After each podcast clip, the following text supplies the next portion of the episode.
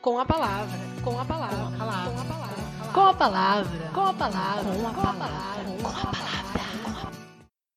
Bom dia, boa tarde, boa noite para você que está nos ouvindo aqui no podcast Com a Palavra. É um prazer estar aqui com vocês em mais um episódio. Eu sou Mariana Gouveia, muito prazer. E esse é o Com a Palavra, o seu podcast de conteúdo literário. Esse é o nosso episódio número 7 da primeira temporada. Nós temos o apoio aqui da Livraria Baluarte e do Sebo Itinerante Um Livro por Dia. São os nossos apoiadores, todos os nossos episódios, informações, divulgações são feitos pelas redes sociais dos nossos apoiadores. Então corre lá no Instagram para acompanhar. A Livraria Baluarte está como arroba livraria underline baluarte underline e o Sebo Um Livro por Dia está no Instagram como arroba livro por dia. O nosso podcast é veiculado aqui pelo Ancora FM, pelo Spotify e demais plataformas aí de divulgação de, de conteúdo de podcast. E hoje é, eu trouxe um convidado muito especial, Leomir Bru.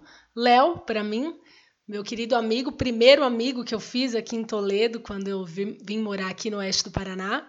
O Léo é um contador de histórias, um artesão da palavra, um multiartista. O Léo é incrível, ele tem muita história boa para contar. Hoje a gente vai trocar uma ideia aí sobre essa atividade que ele exerce tão bem a atividade da palavra em si, da oralidade, do contar histórias. Ele vai contar para a gente um pouquinho dos projetos que ele vem desenvolvendo, como que foi a sua trajetória, quando que começou, desde quando que ele se interessa por isso. Nós fizemos um bate-papo muito gostoso. É, nos, nos encontramos virtualmente numa manhã para conversar. Fizemos aí um bate-papo através do aplicativo, né? Então, com certeza vamos ter alguns ruídos aí, né, por conta da gravação, que a gente não consegue ter a mesma qualidade de som de quando a gente faz um bate-papo ao vivo. E mas eu tenho certeza que esses ruídos eles eles não vão atrapalhar é, que vocês se deleitem aí com essa conversa tão gostosa que foi e não vai impedir vocês de conhecer toda a história e trajetória do Léo até aqui. Então, hoje, com muito prazer, eu trago esse convidado especial com a palavra Leomir Bru. Olá, tudo bem? Tudo bem, Mel? Que alegria estar aqui com você nessa manhã para poder fazer essa conversa, né? A gente está tanto tempo se preparando, eu acho, para poder fazer esse bate-papo aqui.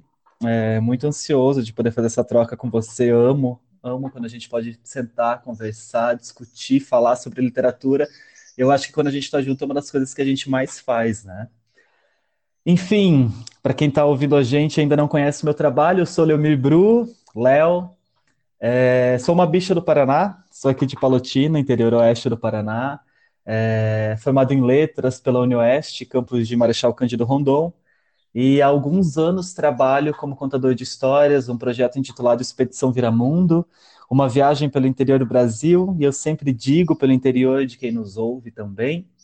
Além disso, trabalho como artesão da palavra, né? trabalho com escrita também, poesia, conto, e ainda desenvolvo, dentro da Expedição Viramundo também, um projeto, um trabalho como encadernador artesanal que é, enfim, uma outra vertente de pesquisa que eu tenho, além dos contos tradicionais, além da escrita, ainda me debruço sobre o objeto caderno, né? Sobre o objeto livro. Enfim, algumas das provocações que me movimentam nos últimos anos. Ai, que maravilha, Léo. É um prazer imenso estar aqui conversando com você. Como você bem colocou, eu também adoro fazer esses bate-papos, sentar para trocar contigo. O Léo é um multiartista aí, né? É um artesão da palavra, como ele bem colocou. Eu adorei essa, essa denominação aí, essa, essa descrição. É, o Léo tem um trabalho incrível e é um prazer poder estar aqui discutindo um pouquinho desse trabalho com você, Léo. E para a gente começar o nosso bate-papo assim de forma direta, eu queria entender o que, que despertou em você o desejo de começar a contar histórias. Mel, então eu acho que para a gente falar disso, eu vou contar uma pequena historinha.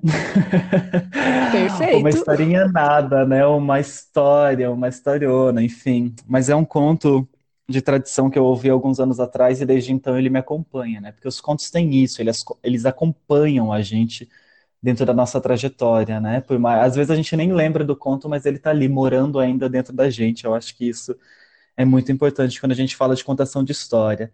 Mas essa história que eu quero recuperar para poder falar dessa trajetória na contação de história, ela diz assim: Era uma vez um expedicionário que caminhava pelo mundo acompanhando uma tribo de aborígenes da Austrália.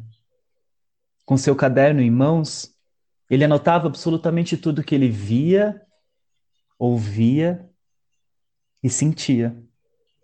O expedicionário notou que de tempos em tempos aquela tribo de aborígenes parava.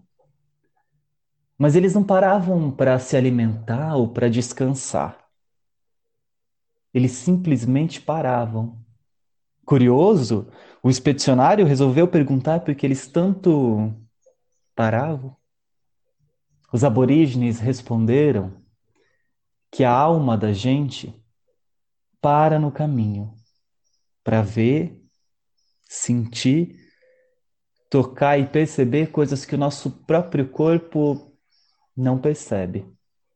Então eles paravam, esperavam suas almas e aí sim seguiam viagem muito bem acompanhados. Eu acho que narrar e ouvir histórias é um dos jeitos mais bonitos da gente parar e se encontrar com a própria alma.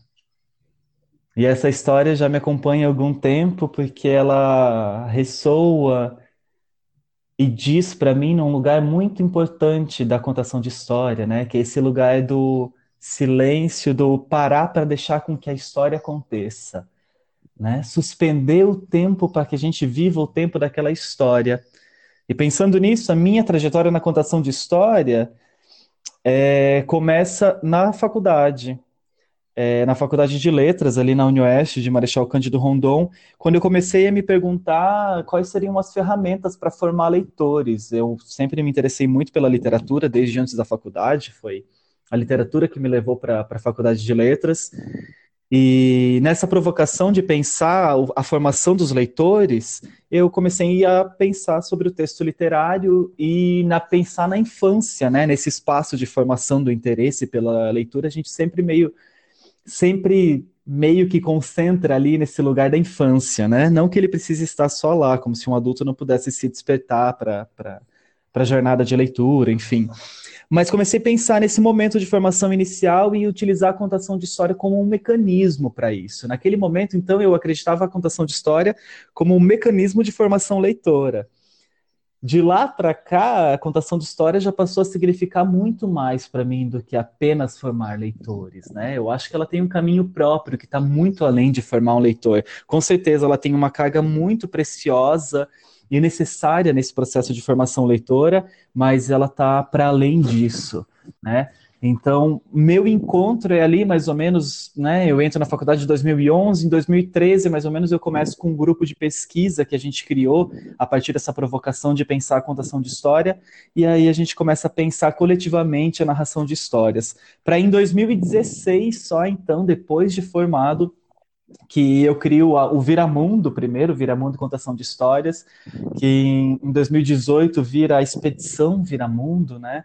se reconfigura enquanto projeto para que vire esse projeto itinerante, mambembe, como eu gosto de chamar, né? Eu sempre me refiro ao meu trabalho como contação de história mambembe, né? Eu sou o contador de histórias mambembe, gosto de buscar essa referência do teatro mambembe, esse teatro que se movimenta pelo interior, é, levando a, a narrativa, a contação de história, enfim, essa festa, né, desse encontro é, é, nesse lugar que eu gosto de situar o meu trabalho como contador de histórias. Mas hoje, para muito além desse espaço necessário de formação leitora, mas é, entender a contação de história dentro de uma potência muito maior.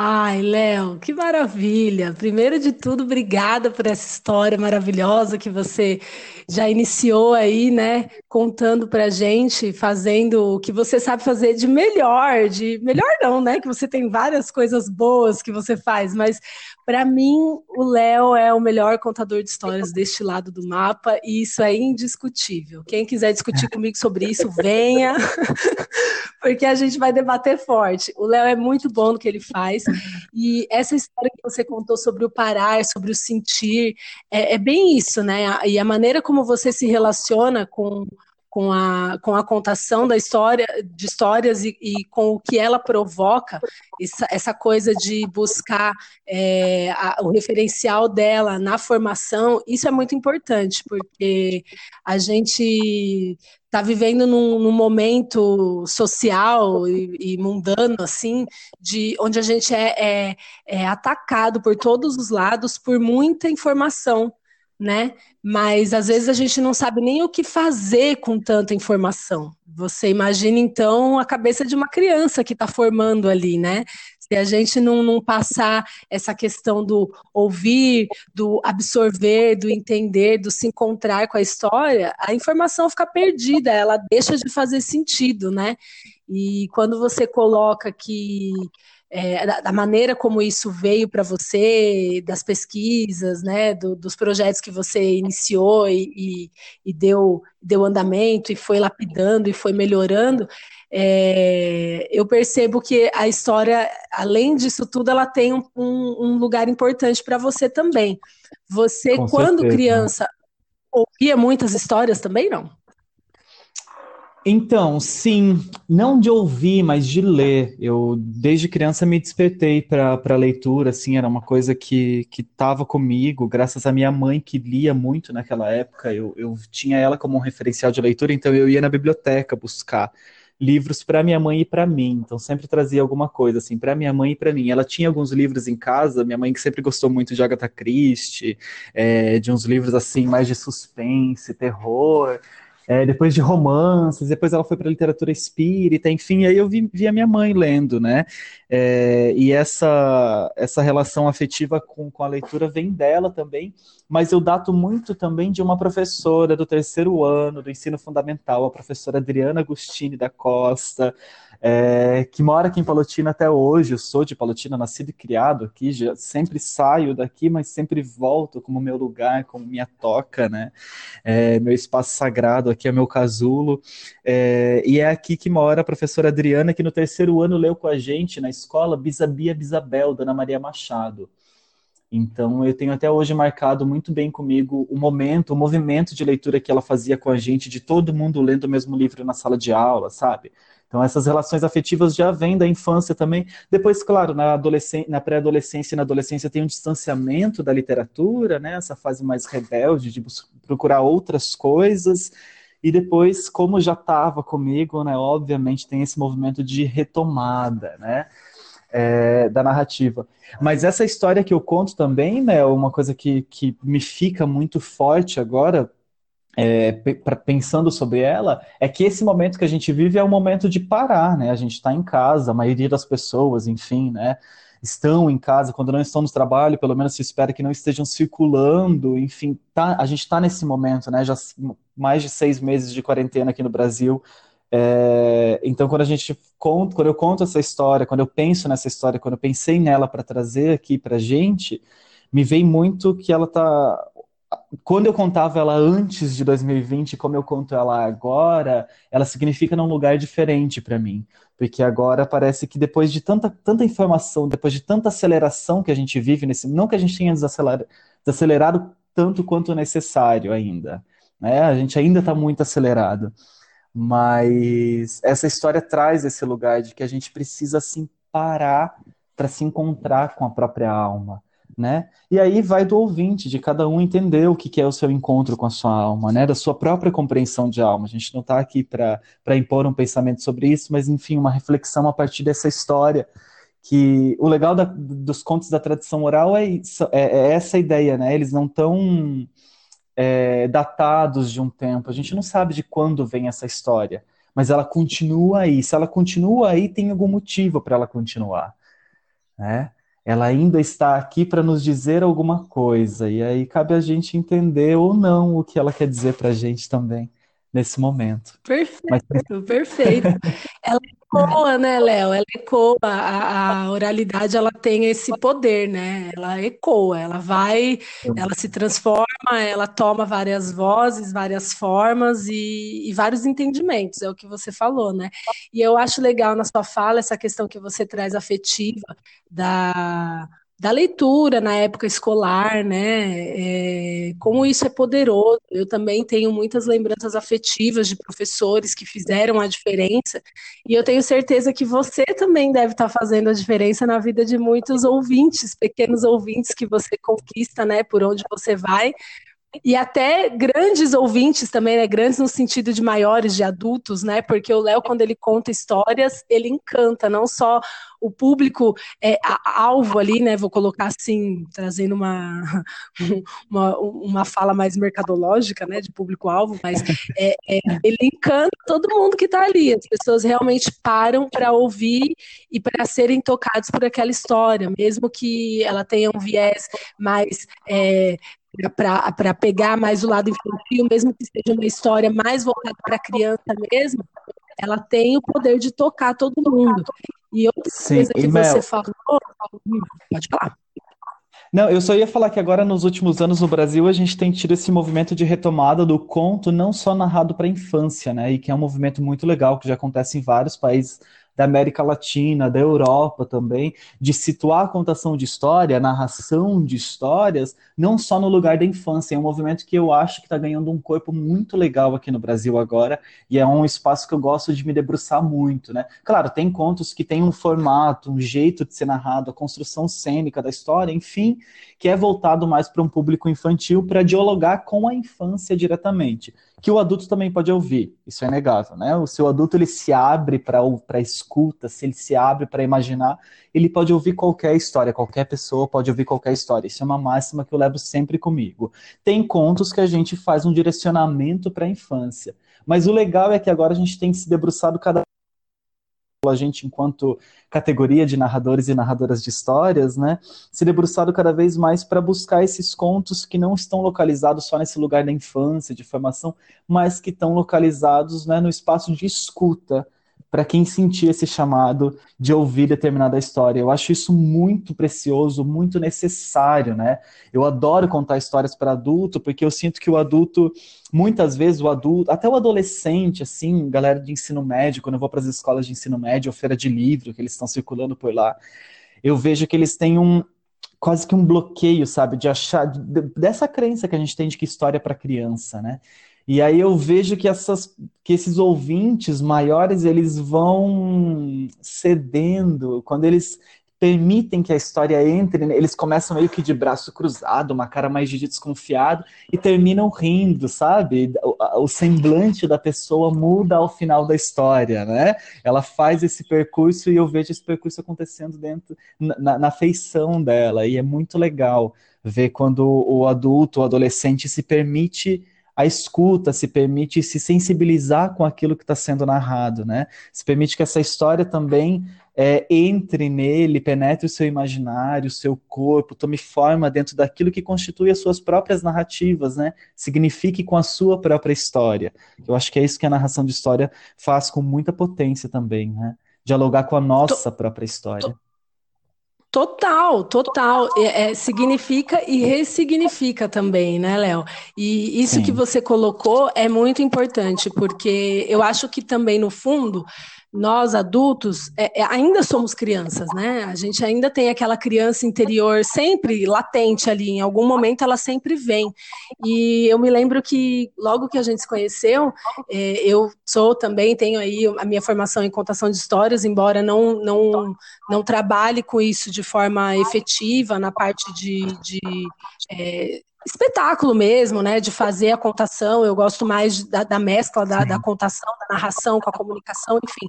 E eu lembro de uma conversa que a gente teve logo que a gente se conheceu quando o Léo trabalhava lá no Sesc, porque também foi a literatura que nos aproximou, né? A gente se conheceu no clube de leitura Sim. que o Léo mediava no Sesc. E foi amor à primeira vista, e aí e aí a gente, eu lembro que a gente conversou, eu lembro de um papo sobre isso. E até eu falava um pouco disso, que, que eu achava também que a, é, a história, é, já tinha muita gente contando história para criança, né? E, os, e, o, e as crianças grandes ficavam um pouco órfãos disso, e também e também sentiam essa necessidade, porque é o que você falou, elas se transformam, né? Elas estão ali e tem histórias, às vezes, que, que são contadas que são mais dinâmicas. O Léo faz isso muito bem, no sentido de brincar, né? De trazer esse dinamismo da história para o público, de fazer o público participar, às vezes cantando, às vezes é, é, com a expressão corporal. E num dos projetos que a gente participou juntos, né, que o Léo fez uma contação, é, eu lembro que eu fiquei de espectador observando e às vezes os adultos eles entravam na brincadeira mais do que as crianças e era muito legal Sim. ver o pessoal participando mesmo, deixando aquela coisa, aquela vergonha de lado para participar da história. E é transformador, é, é, é, a prova, né, a prova viva aí de que a oralidade ela, ela ecoa e ela não tem idade, né? A história ela vai te tocar em qualquer momento e muitas vezes te transportar de volta para aquela criança que às vezes ou ouvia muitas histórias ou teve uma carência de ouvir histórias e como o ouvir histórias é importante, né? E quando você coloca essa coisa que você fala dos interiores e de você, de você ser uma pessoa do interior, da sua cidade do interior ser o seu refúgio, você traz Sim. isso como missão de também levar para os interiores uma coisa interior, né? Com, com então, como você é... fez a experiência com a Expedição Viramundo, né? Sim, eu tenho. Eu, eu, quando eu, eu nasci aqui em Palotina, mas meus pais moravam em Maripá, né? Enfim, aqui do lado, né? Na época já, já era emancipado, mas enfim, Palotina e Maripá, tudo juntinho aqui, né? Pertinho uma da outra. E eu tenho uma imagem da minha primeira infância que eu recuperei depois que eu comecei a Expedição Viramundo, né? Já vou falar um pouco mais sobre esse processo de, de, dessa configuração que o projeto ganhou enquanto expedição e não mais só como Viramundo contação de histórias. Mas eu recuperei essa imagem na minha lembrança e eu acho que ela me encorajou muito, que foi é uma imagem que eu tenho muito muito forte comigo.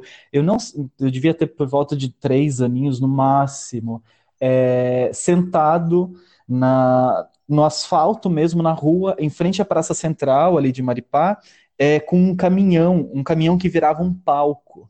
Eu não sei o que, que eles apresentaram para a gente, mas eu sei que aquilo mobilizou, movimentou, instigou alguma coisa dentro de mim, sabe? Como a gente, como se estivesse vivendo um rito de passagem mesmo para algo. E quando eu comecei a Expedição Viramundo, que é esse projeto de viajar, de percorrer outros interiores, de sair de um interior que é Palotina, aqui no interior oeste, e percorrer outras cidades do interior, tanto aqui do Paraná quanto de outros estados, é, eu recuperei essa imagem. E para mim isso foi muito potente, porque eu não sei quem são aquelas pessoas, eu não sei o que, que eles apresentaram para gente, isso não está marcado na minha memória né? Mas aquele acontecimento, aquela entrega, aquele momento de sentar no asfalto, no espaço aberto e ver esses forasteiros chegando, esses expedicionários da palavra, essas pessoas que estavam ali é, entregando a sua arte, é, foi muito importante para mim recuperar essa lembrança de infância. E aí depois eu conversei com a minha mãe, ela trabalhava em frente à praça, então ela lembra que isso aconteceu.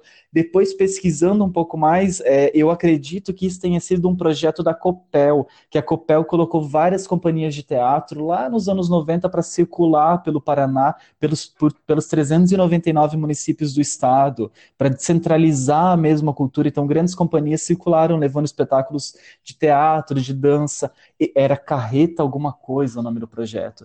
Então eu, eu acredito que esteja situado dentro desse projeto aquilo que aconteceu. Mas é, eu acho bonito como isso ressoou em mim e como eu pude reencontrar essa memória e ressignificar aquilo que eu estava fazendo, né? Que era viajar por outros lugares, não de caminhão, mas de Kombi, levando as minhas narrativas. Não, perfeito. E é bem isso, né? É uma, é, é uma lembrança que você trouxe à tona, que te marcou e, e, que você resolveu botar em prática e que com certeza você, com, com esse, com, com, essa ação, né, com esse projeto, você também está marcando outras pessoas, né, nas cidades que você percorreu. Eu queria que você falasse um pouquinho, Léo, para quem está ouvindo a gente, é, de fato, como, sobre essa experiência em si da expedição Viramundo, né? Porque a gente está tá dando spoilers aqui, né? Dizendo que viajou com a Kombi, que você levou para os interiores, mas eu queria que você explicasse direitinho para quem está ouvindo para a gente o que foi esse projeto, né? Que é uma experiência incrível aí que o que o Léo criou, mas é, viveu, né? Uma expedição, a expedição Viramundo com a com a Dinorá, a sua Kombi. É, conta para a gente então, Léo, como é que foi esse momento de, de partida, né? De início e de chegada e de retorno e como que foi as estradas que você percorreu, os interiores que você chegou, se teve algum interior que te marcou mais do que outro.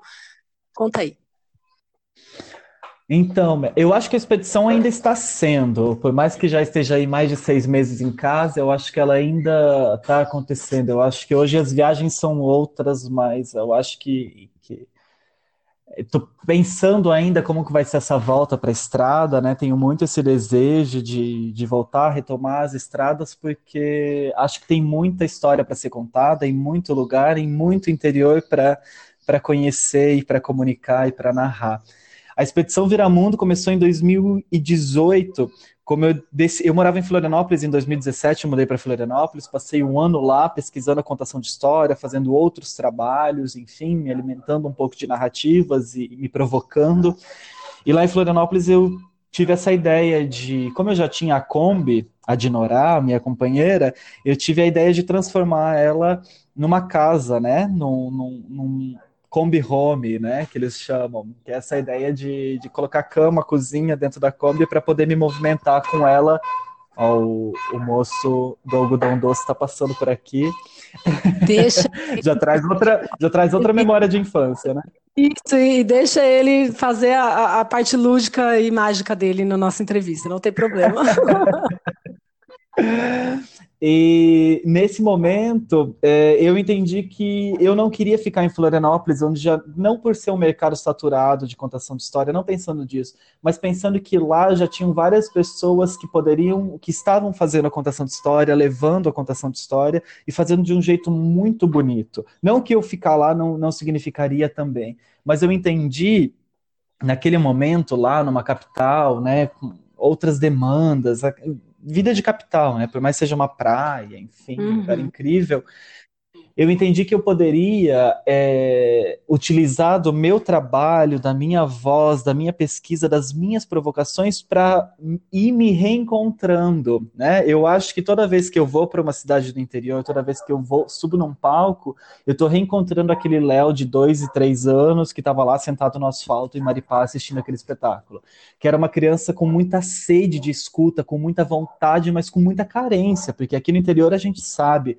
e é inegável, e a minha militância desde a adolescência vem desse espaço que é a gente precisa afirmar os espaços culturais, a gente precisa de cultura pulsante acontecendo dentro das cidades do interior. Não só cultura escolar, que é muito importante e tem seu lugar, mas e outras coisas precisam acontecer. E eu entendi que eu poderia, com o meu trabalho, ser uma dessas outras coisas, movimentar, difundir, levar esse, fomentar é, ações culturais pelos municípios do interior do país, principalmente do Paraná, aqui na região sul, né, pensando nas possibilidades que eu tenho, sem financiamento público, sem edital, sem não sei o que, com o meu próprio trabalho levar para os espaços. Então eu comecei em 2018, fiz a transformação da Kombi, trabalhei meses nisso, é, para transformar a Dinorá não só mais numa Kombi como meio de transporte, mas nessa casa que poderia me levar é, para outros lugares. É, e aí sim, a gente começou a expedição Viramundo. É, a primeira grande viagem foi uma viagem de cinco meses pelo Paraná, São Paulo e Rio de Janeiro, passando por interiores, pelo litoral. Fui até Paraty, no Rio, para Flip, né? Vivenciar. Já conhecia a festa literária de Paraty, mas queria chegar nela como contador de histórias é, e levando meu trabalho também como encadernador artesanal. É, então, me dediquei a essa experiência de poder sair daqui e só ir, né? A ideia de só ir, assim, para cinco meses depois retornar com os trabalhos da Semana Literária do SESC, enfim, mas de levando é, a potência da narração de histórias, de descentralizando um pouco com aquilo que eu podia. Eu fui, fui mapear o que eu poderia fazer. Né? O que eu posso fazer com o meu trabalho? Qual potência que eu tenho para conseguir mobilizar essas coisas que, que para mim são fundamentais, que é acessibilizar em cidades do interior com pouco acesso, que não tem tanto fomento à cultura, o que, que eu poderia fazer? Então, a Expedição Vira Mundo é um projeto que circula pelas escolas, bibliotecas, praças, feiras de livro, principalmente de cidades do interior do país, levando contação de histórias, né? O principal meio de difusão cultural e literária é a narração de histórias. E aí também pode acontecer mediação de leitura, pode acontecer oficina, formação de novos contadores de história, formação de professores, várias outras coisas que se desdobram a partir desse eixo central, que é a narração de histórias, né? Inclusive encadernar, fazer cadernos é um desdobramento do meu eu contador de histórias. Né? Eu gosto muito de pensar nesse eixo, eu não faço cadernos só como um objeto, não, eu faço um cadernos pela manutenção da palavra viva, pela manutenção da memória, para que as pessoas continuem contando as suas próprias histórias. Ouvir histórias, contar histórias para as outras pessoas, fazer com que todo mundo ouça histórias, é um, um jeito não só de conhecer outras histórias, mas de entender que a nossa história também é importante. E tendo um, um caderno uh, que a gente possa guardar essas histórias com muito carinho, né? Então eu acho que está mais ou menos nesse lugar é, as provocações e as ideias e fazeres que eu tenho desenvolvido com a contação de história nos últimos anos. Perfeito, eu ia mesmo te perguntar sobre os cadernos, né? Pedir para você falar um pouco mais você já, já trouxe essa, é, essa temática aí, porque eu acho, que é, eu acho que é muito. Eu gosto particularmente muito desse desdobramento, né? É, a partir de, um, de, uma ideia central, como você colocou, né? A partir da narração de histórias, o que é possível fazer, né? Então, você é. traz as oficinas, você traz a mediação, você traz a vivência, você traz a formação e você traz o caderno. E essa é, como é que eu vou dizer, essa ponte que você traz, né, de, é, não, eu não estou fazendo caderno só pelo objeto caderno, né, só pela questão do caderno, tem existe um sentido, existe uma missão nisso, né, e que por trás Sim. dessa missão, por trás desse sentido, tem todo esse, esse essa vivência, essa experiência, esse, esse trabalho da contação de histórias. E a expedição Viramundo, com toda essa viagem, é, desperta também, né? Essa coisa meio de cadernos de viagens, né? Essa coisa de, de querer Total. fazer o registro, de eternizar aquilo que foi vivido.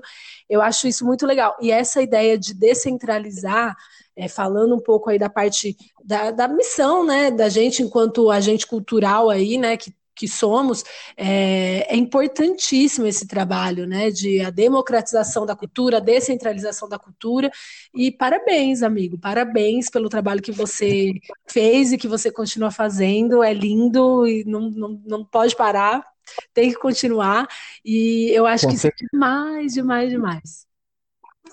É, não, eu fico muito feliz. Eu fico muito feliz sempre de trocar com você, porque é isso, me encoraja sempre, porque você também está em Toledo, estava em Diadema, agora está em Toledo, né? Sempre pensando e fazendo cultura, né, amiga? Sempre pensando em como promover cultura dentro desses espaços. Por mais que Toledo já seja uma cidade um pouco maior, ainda assim tem muita muita carência, né, de cultura, muita carência de evento, de espaços em que a gente possa se expressar, de investimento financeiro mesmo. E agora eu sei todo o trabalho que vocês estão fazendo é, para que, enfim, a lei de Blanc seja realmente efetivada dentro dos espaços. Que é isso. A gente não fica só sonhando cultura. A gente precisa de grana para fazer cultura. A gente precisa de dinheiro investido, público e privado também, para que a cultura chegue em todos os espaços e não só seja. É muito legal. Eu toma uma coragem para poder fazer a expedição Viramundo, circular, vendendo ingresso nas escolas, em vários, vendendo caderno para continuar com a expedição, mas ao mesmo tempo a gente precisa sim de investimento público e privado principalmente público, para que as ações culturais aconteçam, né? E não só dependam dos artistas, assim como, tipo, vão lá e façam. A gente precisa viver também, né? além, de, além de tudo, além de bonito, é o nosso trabalho, né? Exatamente. e custa caro. Custa, custa como tudo custa. A gente vive num, num sistema capitalista. Quem mandou, né? Quem mandou que a gente Quem fosse mandou? viver? Então a gente tem que se adequar. Essa fala é muito importante e eu acho que você falou uma coisa muito, muito, muito é, é, peculiar aí, vou colocar assim, no sentido de que, ah, por mais que Toledo seja uma cidade grande, né? É, grande não, maior, né? Um pouco aí do que as outras uhum. que a gente que em volta, enfim que Toledo fosse São Paulo, né? Que fosse Nova York, que fosse, sei lá, a Europa inteira não importa, a cultura ela tem que continuar, né? Ela tem, ela sempre precisa de mais, né? Se a gente chegou até um ponto é, em que ela está distribuída, de que maneira eu posso distribuir ainda mais? Eu acho que esse que é o desafio. Eu acho que essa que é a missão, é continuar sempre, né? Eu, eu, ia, eu ia até te perguntar aqui em relação é, a qual, qual a importância da contação de história nos dias atuais, mas eu acho que você já, já, já trouxe, é, já trouxe essa, essa temática aí durante a conversa, né? E, e falando em, em, do fazer cultura também, né? Do levar a arte, é, é isso. É, essa é a importância, né? Não tem o que discutir, né? E, Com e... certeza, amiga. Eu acho que ela ajuda a gente a repensar nossa história, ressignificar nosso imaginário. Essas histórias que a gente conta até hoje, eu estou pensando né, que o meu fazer na contação de história, na narração artística, ela está centrado é, na pesquisa de contos da tradição oral. Então, pensando nesses contos de tradição oral, a gente está recuperando saberes que são ancestrais, que estão aí, sabe lá Deus há quanto tempo, né? A gente não, não, não consegue datar de, de onde e quando essas histórias, de onde até que a gente consegue fazer um mapeamento, um rastreamento das histórias, mas de quando essas histórias datam, porque elas estão atravessando os tempos e gerações, elas estão aí antes do capitalismo existir, elas continuam contando coisas que são importantes, porque elas falam de um lugar que está acima desse sistema doido, fictício que a gente foi criando enquanto sociedade. Porque ela fala do que está dentro da gente, ela fala da nossa essência enquanto humano, né? As histórias da tradição oral comunicam nesse lugar de humanidade, recuperam esse lugar de humanidade que o sistema capitalista vai tirando da gente, né? Então, eu acho que é por isso que eles continuam, por isso que é importante a gente continuar contando histórias hoje, para que, para além da informação, a gente possa viver através da palavra a experiência. Com né? certeza. Hoje a gente certeza. vive muita informação. A narração de histórias, ainda que por meio da palavra, ela volta para o lugar da experiência. Né? E aí, pensando na experiência, eu vou pensar os cadernos, eu vou pensar na escrita, que também é um outro desdobramento meu enquanto contador de histórias. Né? Eu começo a me provocar a escrever também, não escrever contos só, não querer reformular um imaginário de contos, porque eu já tenho meu trabalho de pesquisa dentro da tradição oral, mas escrevo contos a partir de outras inquietações minhas, que são as narrativas LGBTs, né? As narrativas uhum. de pessoas gays, lésbicas, transexuais, enfim, que é um, uma outra demanda minha que também diz dentro desse todo. Né? Vou escrever a poesia também como uma expressão da palavra viva, vou buscar a costura, vou enfim, né, o que esse eu contador de histórias pode fazer? Eu acho que a partir dessa provocação que eu vou movimentando é, todos os eixos que hoje eu centro dentro da expedição Viramundo, mas que se desdobram dentro de tantos outros lugares. E quando você me perguntou antes, é uma coisa que ficou pairando aqui na minha cabeça, que é sempre muito difícil de responder, que é de um lugar ou uma experiência, né? Com a, uhum. com a expedição Tramundo. É muito doido, porque por mais que eu saia, viaje, conheça outros lugares, tenha me apresentado em lugares incríveis, como o Boca do Céu em São Paulo, que é o maior encontro da América Latina de contadores de histórias, ou o Encontro de Contadores de Histórias Internacional de Curitiba, que é incrível, lindo, ao mesmo tempo, quando eu vou buscar as afetividades e os lugares que mais me marcaram na contação de história, são em cidades aqui do interior do estado mesmo, sabe? Por mais que tenha essa saída o que grita mais forte é estar tá aqui e ressoar essas histórias por aqui, né? Marechal Cândido Rondon, Guaíra, em Toledo, experiências que eu vivi nesses lugares, né? Tanto com o SESC quanto com a prefeitura, quanto por conta própria, me movimentando por esses lugares. E aí várias outras coisas, né? Loucuras que acontecem viajando de Kombi por aí, que é uma maluquice sempre, né? a gente vai ter que fazer um programa depois só para falar dessas histórias. As, as você pensa, inclusive. Em, em, fazer alguma coisa aí mais adiante, se você não pensa, tem que pensar, amigo, em fazer alguma coisa mais adiante aí dessas histórias de viagens com a Kombi, porque só nos nossos bate-papos você já contou as ótimas, né? E seria bem interessante, é, pegando até um gancho do que você falou ali, do, do, do contar histórias dentro do, do, do, que a gente vive hoje, de, de é, quebrar um pouco esse ciclo, né, sistemático aí, de capitalismo e tudo, é, de pegar pelo lado humano, né, realmente, eu acho que a questão da, da contação de histórias, ela pega muito no, no, no, lado ouvinte também, né, ela ensina também muito. a gente ouvir, porque hoje é um pouco difícil, né, é um pouco difícil a questão do, do ouvir, se ouvir e ouvir o outro também, né, então eu acho que ela também E a gente está usando esse... uma plataforma e uma ferramenta que está ajudando nessa recuperação, né, amigo? Eu acho muito legal porque a ferramenta podcast, ela tem ajudado a gente a recuperar esse lugar do ouvinte, né, Mel? Esse, esse seu trabalho do Com a Palavra é muito legal e vários outros desdobramentos. Hoje tem vários podcasts para quem quer ouvir histórias.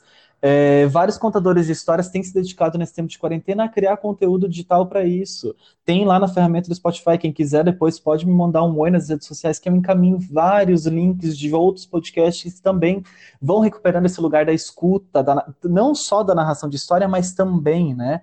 É uma ferramenta de áudio muito legal para ajudar a gente nesse processo de escuta, né? De tirar só a imagem, de construir sozinho as nossas próprias imagens mentais e visuais a partir daquilo que a gente ouve. Com certeza. E é, eu sou uma apaixonada, né, pelo rádio e esse projeto com a palavra foi, foi bem um resgate disso, né? Uma forma de de estar tá linkada. Eu, eu procuro sempre linkar ali uma coisa com a outra, né? Sou meio, meio hiperativa aí nesse sentido. E, Conheço. É, essa ferramenta do rádio, né, de poder fazer o podcast, ela traz um, re, um resgate dessa questão do rádio, de ouvir o rádio, né, que é uma coisa que estava que estava meio que morrendo aí, né, com tantos vídeos e tantas imagens aí na internet, e também de trazer, de dar lugar para essa questão da literatura, de quem está fazendo, de quem está lendo, né? Porque foi o que você falou. Quando a gente conta a história, a gente, a gente pega nessa parte mais humana, a gente transforma o ouvinte, a gente dá a oportunidade, às vezes, da pessoa é, se interessar, às vezes ela escuta a história e ela vai buscar um livro para poder viajar um pouco mais nessa história também, né? Não deixa de ser primeiro acesso também, um primeiro caminho, ó, Quantos leitores aí não devem ter se formado leitores a partir do, do, do, contato com uma contação de histórias que ouviram e foram buscar, ou histórias que foram tiradas de livros, e poxa, se ele conseguiu me contar essa história tirada desse livro desse jeito, como que eu vou conseguir entender a história de um outro livro, né? Não deixa de ser um incentivo. E pegando um, é um gancho nisso. Né? É um disparador, exato. E pegando um gancho nisso, eu queria. Eu, você falou da, das suas é, é, que você tem também aí, você desperta também o lado da escrita, você teve um trabalho publicado, né, numa, numa, numa coletânea do Sesc, não? Sim, Mel. Tive, tive tanto a coletânea do Sesc quanto uma coletânea chamada Cotidiano Leitor, que foi lançada pelo governo de estado, na Superintendência de Cultura e Comunicação aqui do governo do estado do Paraná, também no ano passado. Foi uma alegria para mim, porque. No... Como? Não, continua falando aí. É, no ano passado, em janeiro, em janeiro do ano passado, eu resolvi tirar um projeto que eu tinha na gaveta há alguns anos, que era de publicar um zine, que começou inclusive com a nossa provocação quando a gente fez lá em 2016 o nosso zine para encerrar as atividades do clube de leitura do SESC, né? Que para mim foi uma experiência muito legal. Você já tinha uma experiência com zine e a gente pôde fazer uma construção que eu amo, tenho os originais guardados até hoje com muito carinho. É, muito sempre legal. recupero sempre recupero e volto para aquele, aquele momento, porque ele foi muito importante na, na, na minha trajetória para pensar a autopublicação, né? Que é uma coisa que eu é, penso e exercito muito hoje. É, e desde então, desde aquele momento, eu tinha uma, uma provocação de fazer um zine meu autoral. Eu nem tinha essa provocação de escrita muito forte comigo. Eu não, não me entendi enquanto autor, né? A gente tem esse problema. É, eu não, não conseguia pensar esse lugar de autoria, achava que o que eu escrevia não era significativo, que enfim, né, todos os processos aí que a gente vive de silenciamento, de, enfim, elitizar esse lugar da escrita. E em 2019, ano passado, em janeiro, eu resolvi quebrar com isso, né, e publiquei um zine chamado Chama, é, que inclusive, né, você tem aí, fez a oficina, inclusive, esses tempos, falando sobre ele, fiquei tão feliz, porque é, ele tá é isso, né? Mão. que alegria, amiga. É, porque eu acho que eu, é um trabalho que eu fiz com muito carinho. Já tenho um, eu já tenho um deslocamento temporal dele, né? Ele já está aí já quase fazendo dois anos. É, foi lançado em janeiro do ano passado, então é, já tem uma distância dele, hoje eu já consigo refletir e pensar várias coisas a partir desse objeto, mas que eu me orgulho e me alegro muito porque ele foi um encorajador, um disparador muito importante na minha trajetória, assim, de dizer, olha, eu posso escrever, e, enfim, se tiver gente que vai ler, ótimo, se não tiver, ótimo também, porque a minha provocação de escrita está dentro desse lugar também, de uma necessidade de expressão, né, de brincar esse jogo com a palavra para expressar alguma coisa. É, e aí o Zine foi essa primeira experiência, eu chamo, né? Lancei. E aí eu fiz todo o processo dentro dele, né? Como é o Zine, fiz desde a diagramação, a escolha dos papéis, impressão. Ele é costurado, porque eu já tinha essa coisa de fazer cadernos costurados, então eu costurei o Zine, né? E aí pensei esse objeto, né, que é para ser queimado, enfim, tem esse lance, né, de arrancar as páginas centrais dele é, para brincar com, essa, com, com, esse objeto não só enquanto o livro, né, que está ali sagrado, intocável, mas como algo que você transforma também. A partir disso eu comecei a pensar outras outras escritas, né? Outros jeitos de me manifestar pela palavra escrita. Hoje todos os cadernos que eu costuro levam poesias minhas também, porque acredito que é uma forma também de publicar e colocar o meu texto para circular, mas também é uma surpresa ali, né? Você abrir um caderno no meio do caderno tá lá na página tanto, você está escrevendo sobre outra coisa e tem uma poesia falando outra coisa, né? Que diálogo que isso pode pode causar para quem está ali com o caderno, né? No momento de intimidade, que eu acredito no caderno nesse nesse lugar, né? Do íntimo, do, do pessoal. E aí, então, publiquei em setembro do ano passado pelo Sesc um conto chamado As Encantadas, pela coletânea Sesc de Contos Infantis. Foi uma alegria ser selecionado, porque é uma coletânea, para mim, é super importante, porque resgata a literatura paranaense, que a gente tem grandes autores, mas que talvez num circuito nacional a gente não tenha um olhar mais atencioso.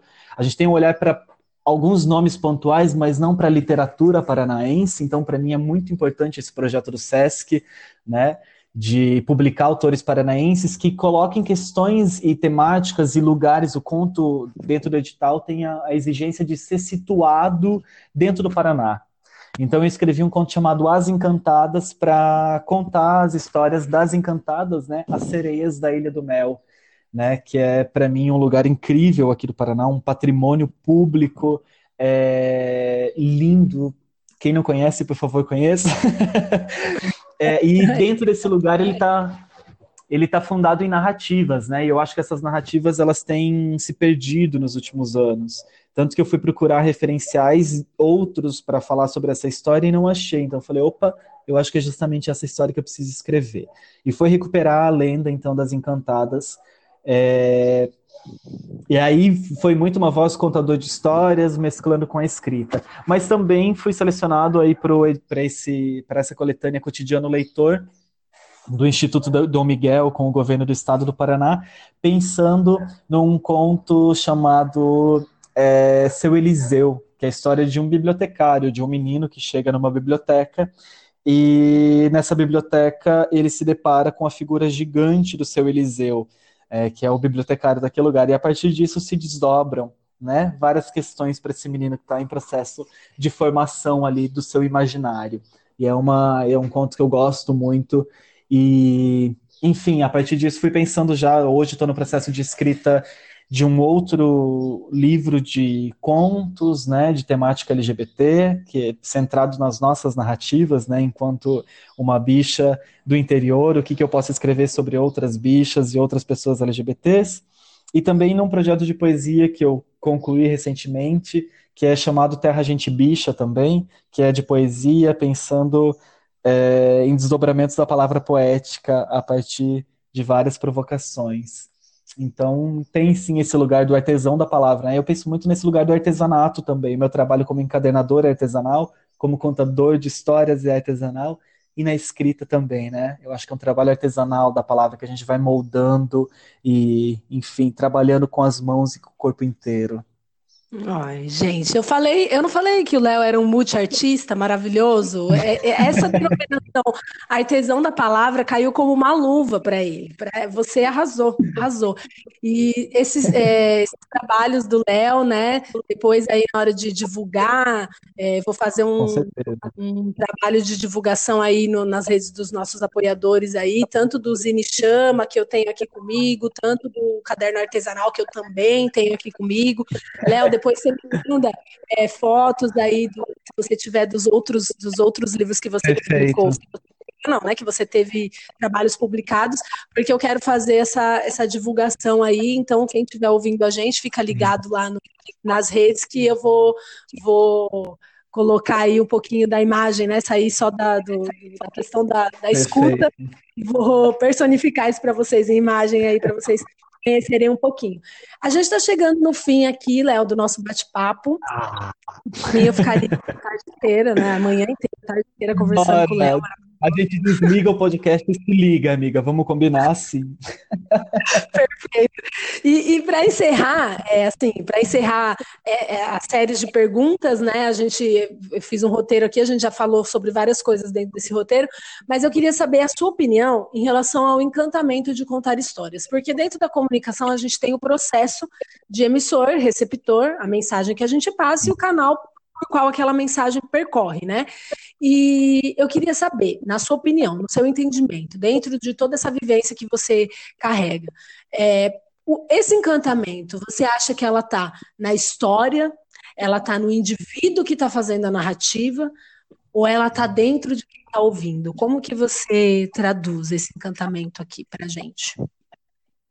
Então, amiga, tenho pensado muito sobre isso nos últimos tempos, porque agora a gente está contando histórias nas redes, né? A gente está contando história por uma câmera e jogando isso na internet. É, outros movimentos têm acontecido. Agora, né? Começo esse, essa conversa com você contando uma história, mas sem te olhar nos olhos, né? Tenho a sua imagem aqui, tenho certeza é, do seu sorriso maravilhoso ouvindo essa história, dos seus olhos sendo tomados por essa história, pelo seu corpo, entende, né? Mas está uhum. no meu imaginativo isso, né? Eu vou formando aqui o meu interlocutor.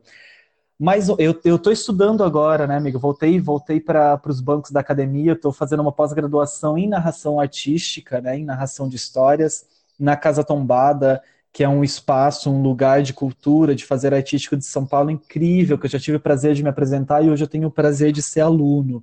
E dentro dessa pós a gente reflete muito sobre esse lugar do contador de histórias, na, hoje, né, nas cidades, enfim, essa nova configuração da narração de histórias, que não está mais naquele lugar do, do velhinho ao redor da fogueira contando histórias só, né? Está em vários outros espaços. E aí, eu acho, eu tenho essa crença de que está muito na história.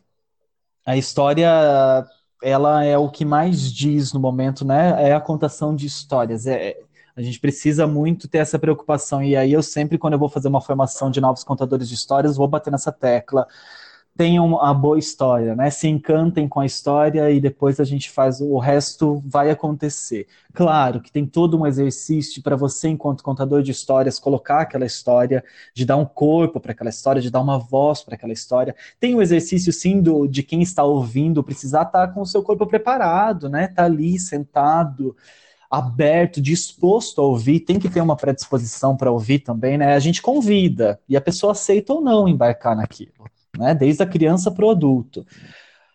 E, e, claro, está na performance do contador de histórias, mas o que, se, o que tem que se sobressair, pelo menos no momento de narração de história, uma coisa que eu acredito muito, é o conto. Se o contador se sobressaiu, é porque, enfim, né, tem outras coisas sendo postas aí. Mas o que precisa ficar é a história. Para além Perfeito. de tudo. Né? O que precisa, o que está na frente da gente, eu estou ali como um emissor dessa história, como alguém que comunica essa história. Encontro o meu jeito de comunicar essa história com toda certeza. Mas o que precisa ficar, então, o que, que podem até esquecer meu nome, né? Podem, por favor, esqueçam meu nome quando vão me ouvir. mas não esqueçam a história. eu acho que tem muito desse lugar, sabe? Eu concordo com você. Eu acho que, na minha opinião, também, assim, o encantamento ela tá é, centralizada na história, né? O que, o, é, eu acho a, que ela, a gente é um servo da história, né, amiga? Eu estou a serviço da história quando eu conto.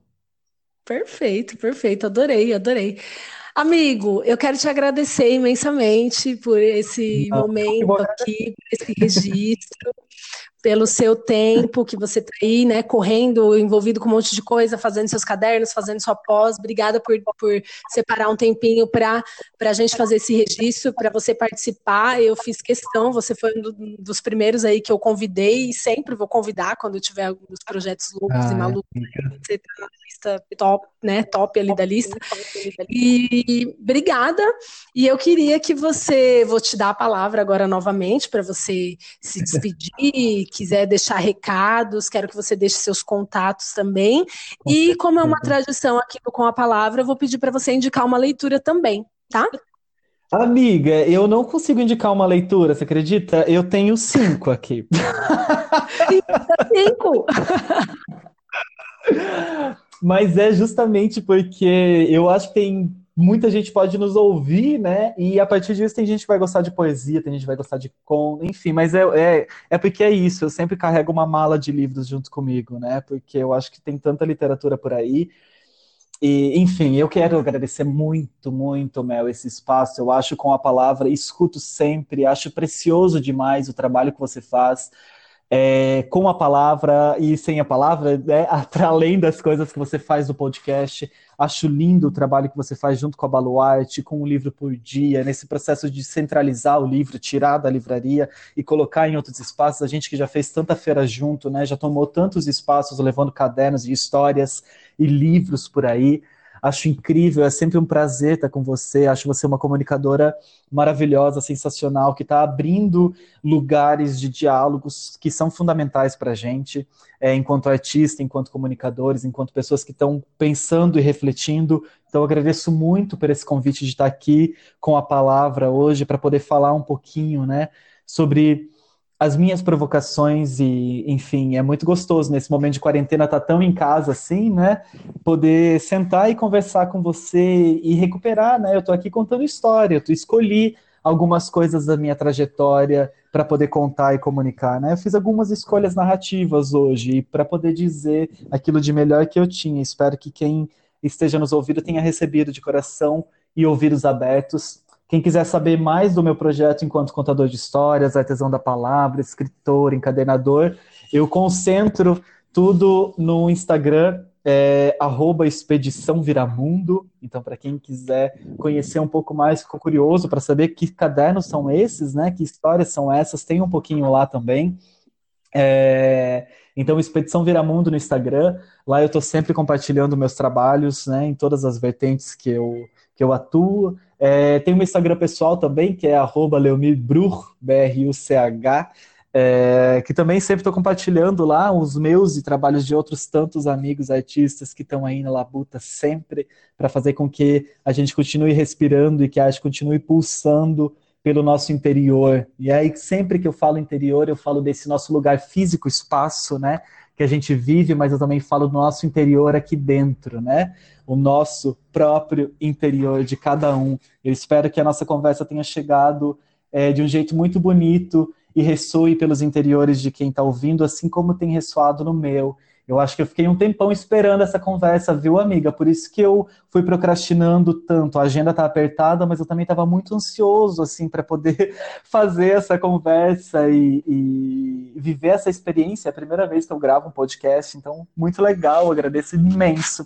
E para finalizar, eu tenho recomendações de leitura. Para quem quer se aventurar na poesia, eu recomendo uma bicha paranaense escritora que é maravilhoso, inclusive está no Instagram também, sempre produzindo muito, que é um, um, jovem poeta aqui do nosso estado, lá de Curitiba, que é o Francisco Malman, com o livro Haverá Festa com o que Restar. Lindo esse título, publicado pela editora Urutau.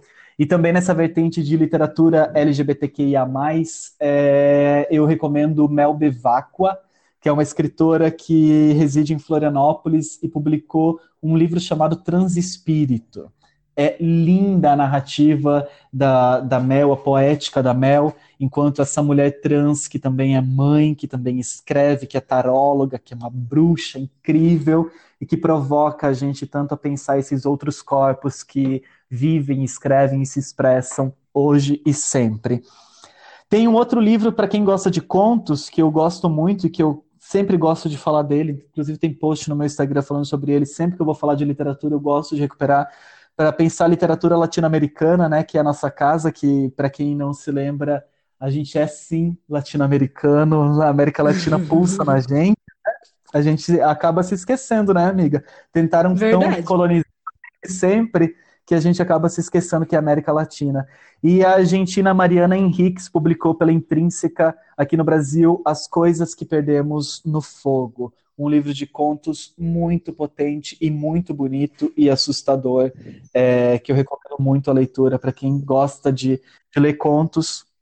O último romance que eu li, amiga, é de uma escritora moçambicana chamada Paulina Chiziane é uma narrativa chamada As Andorinhas. É um romance de 120 páginas, 125 páginas, que eu levei meses para ler, porque ela realmente faz um percurso, uma viagem com a gente. E eu acho que desacelerar no nosso processo de leitura também é importante, né? Às vezes é um livro que a gente poderia ler numa sentada só, e eu viajei com ele nesses últimos meses. Eu me propus a viver um percurso, assim como o livro é uma grande trajetória, narrada. Eu vivi essa grande trajetória. Esse livro me acompanhou nos últimos meses de um jeito muito bonito e muito potente. Então, As Andorinhas, da Paulina Chiziane. E para quem gosta e quer investigar a contação de histórias mais de um outro lugar que não seja o sol teórico ou só através dos contos, e entender como as histórias podem ressoar dentro e fora da gente, eu recomendo um livro chamado Harum e o Mar de Histórias, publicado pela Companhia de Bolso é, de um escritor chamado Salman Rushdie. Eu não vou saber dizer de que país que ele é aqui, da Índia, amiga, ele é indiano. É... Então, Harun e o Mar de Histórias, publicado pela Companhia de Bolso, da Companhia das Letras, são algumas das leituras que me provocam e que, enfim, acho muito importante de compartilhar com vocês. Leiam também meu zine, chama, eu tenho alguns exemplares. Leiam poesia. É, esse ano eu vou relançar os dois contos que eu publiquei, tanto pela coletânea Sesc quanto pelo Cotidiano Leitor, em publicações independentes. Então, logo, logo vai estar saindo duas edições costuradas por mim também, nesse formato de publicação independente de livro de artista, com ilustração. Então, vai ser bem bonito, né, reilustrados, eles já são ilustrados nas publicações originais. Mas eu estou num novo trabalho, novo projeto gráfico aí, é, remodelando e reestruturando esses contos para fazer com que eles circulem agora por outros lugares e comigo também por aí. Então, logo, logo tem essas novidades que eu vou, vou lançar aí nas redes, estou sempre anunciando, utilizando as, é, né, o, o, Instagram, o Facebook como ferramentas de comunicação. E também estou com um blog chamado artesãodapalavra.wordpress.com. Lá está meio paradinho, mas é por lá que eu vou recuperar agora alguns diários de viagem e logo, logo também vão ter alguns exercícios de escrita que eu vou compartilhando por lá. Sempre nessa provocação constante, né, amiga, de se narrar e narrar o nosso mundo. É isso aí, adorei, vou acompanhar já, já. Fui anotando aqui tudo que você foi falando, fui anotando aqui para depois procurar com calma e olhar. Quero acompanhar seu blog. E é isso, amigo. Muito obrigada mais uma vez. Obrigada pela, pela riqueza. Né? Pela riqueza de indicações que você trouxe aí, tão, tão diversa, né? Tão plural, vários Sim. tipos de indicações e de pessoas diferentes e de vários cantos do mundo. Eu acho isso incrível, rico tem que ser. É, no final aqui do programa, eu vou ler um pedacinho de. Vou abrir aqui, vou fechar os olhos e vou abrir o Cine, o Cine, não, o Zine Chama, e vou ler ah. um, um, trechinho para encerrar, mas só na hora de encerrar. Você vai ter que escutar tudo depois para saber qual foi o trecho escolhido aqui. E quero dizer também que no Zine aqui tem, o Léo falou da das páginas que ele deixa em aberto ali, né, para a gente é, para a gente trabalhar também, né, para a gente interferir um pouquinho no, no Zine e, e, fazer um ritual de chama. Eu já fiz esse ritual libertador. Quem tiver a oportunidade de ter o chama, faça. E é isso, amigo. Muito obrigada mesmo, tá? E continue Vamos contando. Embora, e... aí, viu? Com certeza, com certeza. Obrigado pela palavra, viu? Hoje meu dia vai ser muito mais feliz depois desse nosso papo. O meu também. Amigo, um beijo, um abraço literário fortíssimo. E assim que puder, vamos se encontrar. Tô com saudade. Com certeza, com certeza. Um beijo, amiga. Saudade beijo. imensa. Um beijo para todo mundo que está ouvindo a gente. Até a próxima. E a gente se encontra aí pelas estradas. Ah, Léo, com certeza a gente se encontra pelas estradas, sim. Muito obrigada por esse momento tão maravilhoso aqui no Com a Palavra, por, por ter dedicado um tempo para a gente conversar, para contar um pouco das suas histórias, para que os ouvintes aqui do Com a Palavra possam conhecer um pouquinho do seu trabalho também tão maravilhoso. E como prometido, né, durante o nosso bate-papo, eu peguei aqui o meu, o meu Zine Chama, ia falar Cine, o meu Zine Chama, produzido aqui pelo Léo, carinhosamente. Né? Aqui a gente tem no final aqui é, as informações, né? Leomir Bru, artesão da palavra, contador de histórias, Mambembe, Saltimbanco. Chama é meu primeiro impresso autoral. Ele deixa aqui o arroba Expedição Viramundo, né? Como ele já, já comentou aí no bate-papo para a gente acompanhar. Acompanhem, vale muito a pena. Os cadernos do Léo são incríveis. É, façam esse essa pausa aí para conhecer um pouquinho do trabalho dele. E como, como prometido, né? Eu abri aqui uma página aleatória do Chama e eu vou ler é, um, um escrito aqui do Léo para esse trabalho. Vamos lá. Vamos falar sobre amor. Por favor, sobre amor. Não sobre amores roubados, corações dilacerados. Falaremos sobre amores transviados, sobre corpos não padronizados. Incitemos um amor menos macho, pelo amor de Deus, um amor viado. Esqueçamos amores calados, sussurrados, amemos em alto e bom som. Não calem os gemidos. Não deixemos de ouvir e produzir sons de pele sobre pele. Façamos silêncio apenas para ouvir o farfalhar das borboletas no estômago. Celebremos o amor preto, o amor gordo. Façamos festas aos pelos. Nós já abandonamos os bueiros, enterramos preconceitos e não vamos baixar a guarda, não. Não vai ser o patrão e nem o cara que se diz o chefe da nação que vai dizer quem eu devo amar ou não. Gente, preciso dizer mais alguma coisa sobre esse escrito? Acho que não, né? As palavras dizem por si só. Esse artesão da palavra maravilhoso, ele é assim, visceral, verdadeiro, sutil. Esse é o Léo, gente. Esse esse escrito está lá no Chama, confiram, parem para conhecer aí o trabalho do Léo, vale muito a pena. E ó, eu rasgo essa seda toda mesmo pro Léo, porque eu amo ele mesmo de paixão, eu acho ele um artista incrível e acho que vale a pena, né? Quando a gente sente com o coração, a gente tem que, que exteriorizar com o coração também, né? Então é isso. É, assim eu encerro aqui com a palavra de hoje. Semana que vem tem mais. Nós vamos, ter, nós vamos ter uma conversa muito bacana para a semana que vem com a Júlia, que é uma digital influencer aí do mundo literário, uma jovem leitora. Tem bastante coisa para dividir, um sangue novo aqui no Com a Palavra. E é isso. Espero vocês então na semana que vem. Abraços literários. Com a palavra, com a palavra, com a palavra, com a palavra, com a palavra, com a palavra, com a palavra. Com a palavra.